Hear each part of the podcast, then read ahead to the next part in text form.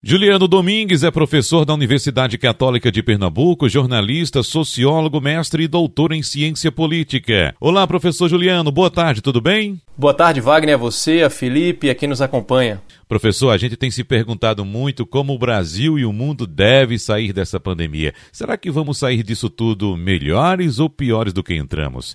Esse é um dos grandes enigmas colocados por esse contexto de novo coronavírus. De que forma questionamentos desse tipo, professor, se relacionam com o debate e a ação política neste momento? Wagner, como diz aquela música de Milton Nascimento e Ronaldo Bastos, né, que nada será como antes. Então, esse ambiente de pandemia pelo qual o mundo está passando, ele influencia brutalmente a vida dos indivíduos. Se influencia os indivíduos, influencia também o funcionamento das instituições que são formadas e operadas por indivíduos. E aí, consequentemente, isso acaba se refletindo no funcionamento da política em geral, não apenas o funcionamento, digamos, da política eleitoral e partidária, mas o funcionamento das instituições políticas em geral. E aí um dos grandes desafios dos cientistas sociais, principalmente, é tentar desvendar em alguma medida, né, isso que você chamou de enigma, desvendar em alguma medida os efeitos que esses condicionantes vão provocar na ação política.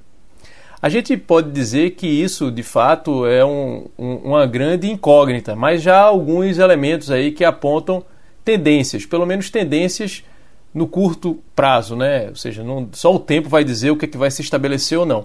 E uma dessas tendências são movimentos de solidariedade interpessoal, algo é, que a gente já tratou aqui na semana passada, quando eu me referi a uma pesquisa realizada pela Central Única das Favelas, que apontava justamente isso nas favelas, né, com muitas pessoas se envolvendo em movimentos de solidariedade, fazendo doações.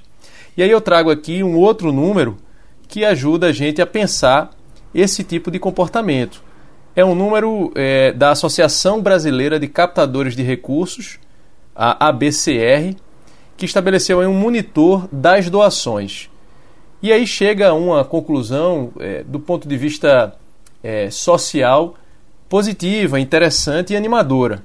Né? A Associação Brasileira de Captadores de Recursos aponta aí o que seria um movimento inédito de solidariedade no Brasil com mais de 460 mil pessoas doando para campanhas de combate à pandemia de Covid-19 aqui no Brasil e uma média de 15 mil novos contribuintes a cada semana, ou seja, a cada semana 15 mil pessoas a mais se envolvem em campanhas de doação, levantando aí é, alimentos ou então doando dinheiro para colaborar com ações de solidariedade associadas aí à Covid-19, ao combate à Covid-19.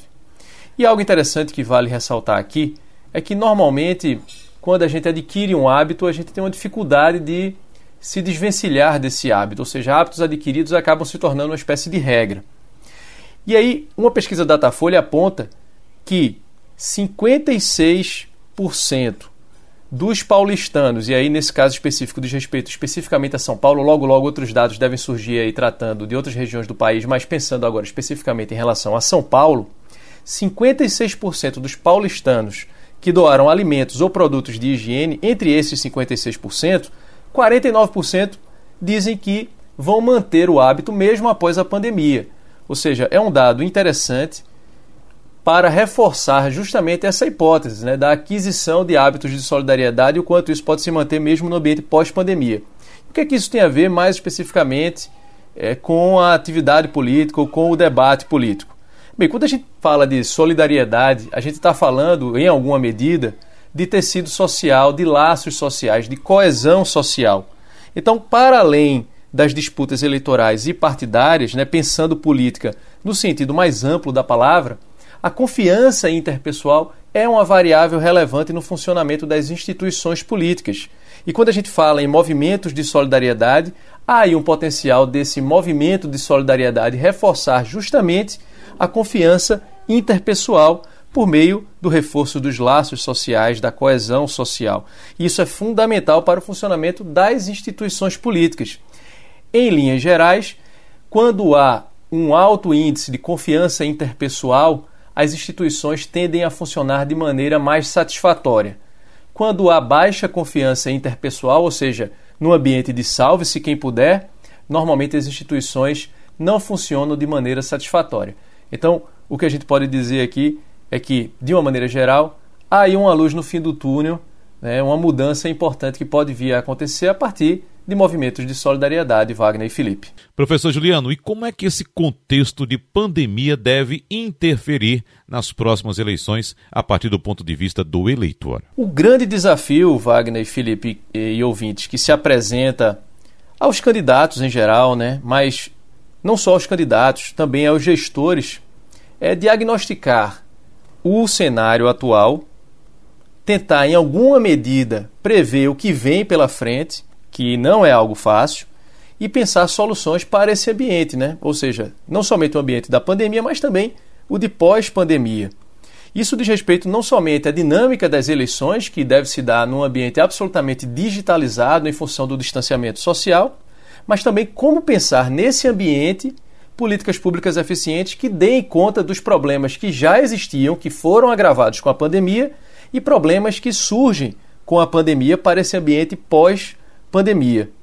Isso não é nada fácil, quer dizer, é um, um cenário que já era complexo, levando em conta né, o, o, o contexto de inúmeras desigualdades em que o país, a região Nordeste, Pernambuco e Recife está imerso, e nesse ambiente de pandemia isso se torna um desafio ainda maior.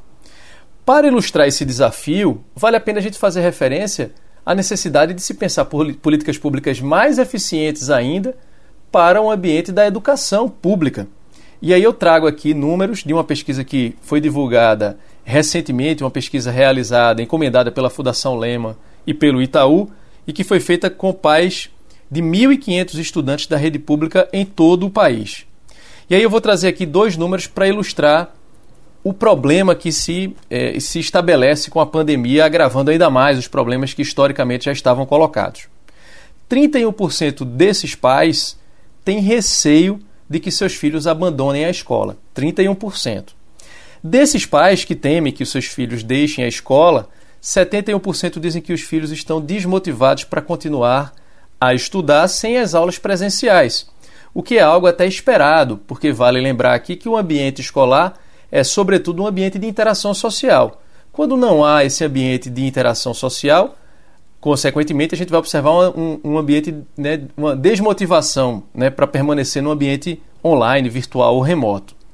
E 44% dos pais afirmam também que o relacionamento em casa piorou durante a pandemia. Então você tem aí um conjunto de fatores muito perigosos, são condicionantes que desincentivam um processo de formação, de educação continuada e com o risco iminente de abandono né, das, da escola. Então, isso só no caso da educação. Se a gente for pensar né, nos outros aspectos, nas outras dimensões de políticas públicas a que os gestores devem é, é, dar conta, a gente percebe aí o tamanho do problema que vem pela frente e a necessidade de uma união, né, de, de, de um processo de corresponsabilidade ainda mais eficaz, eficiente, para dar conta desses desafios em termos de políticas públicas. Wagner e Felipe. Professor Juliano Domingues, muito obrigado, um abraço e até semana que vem. Eu é que agradeço. Lembrando ao ouvinte que quem quiser ter acesso a mais conteúdo é, é desse tipo, basta acessar julianodomingues.org. Uma boa semana para todos e todas e até a próxima.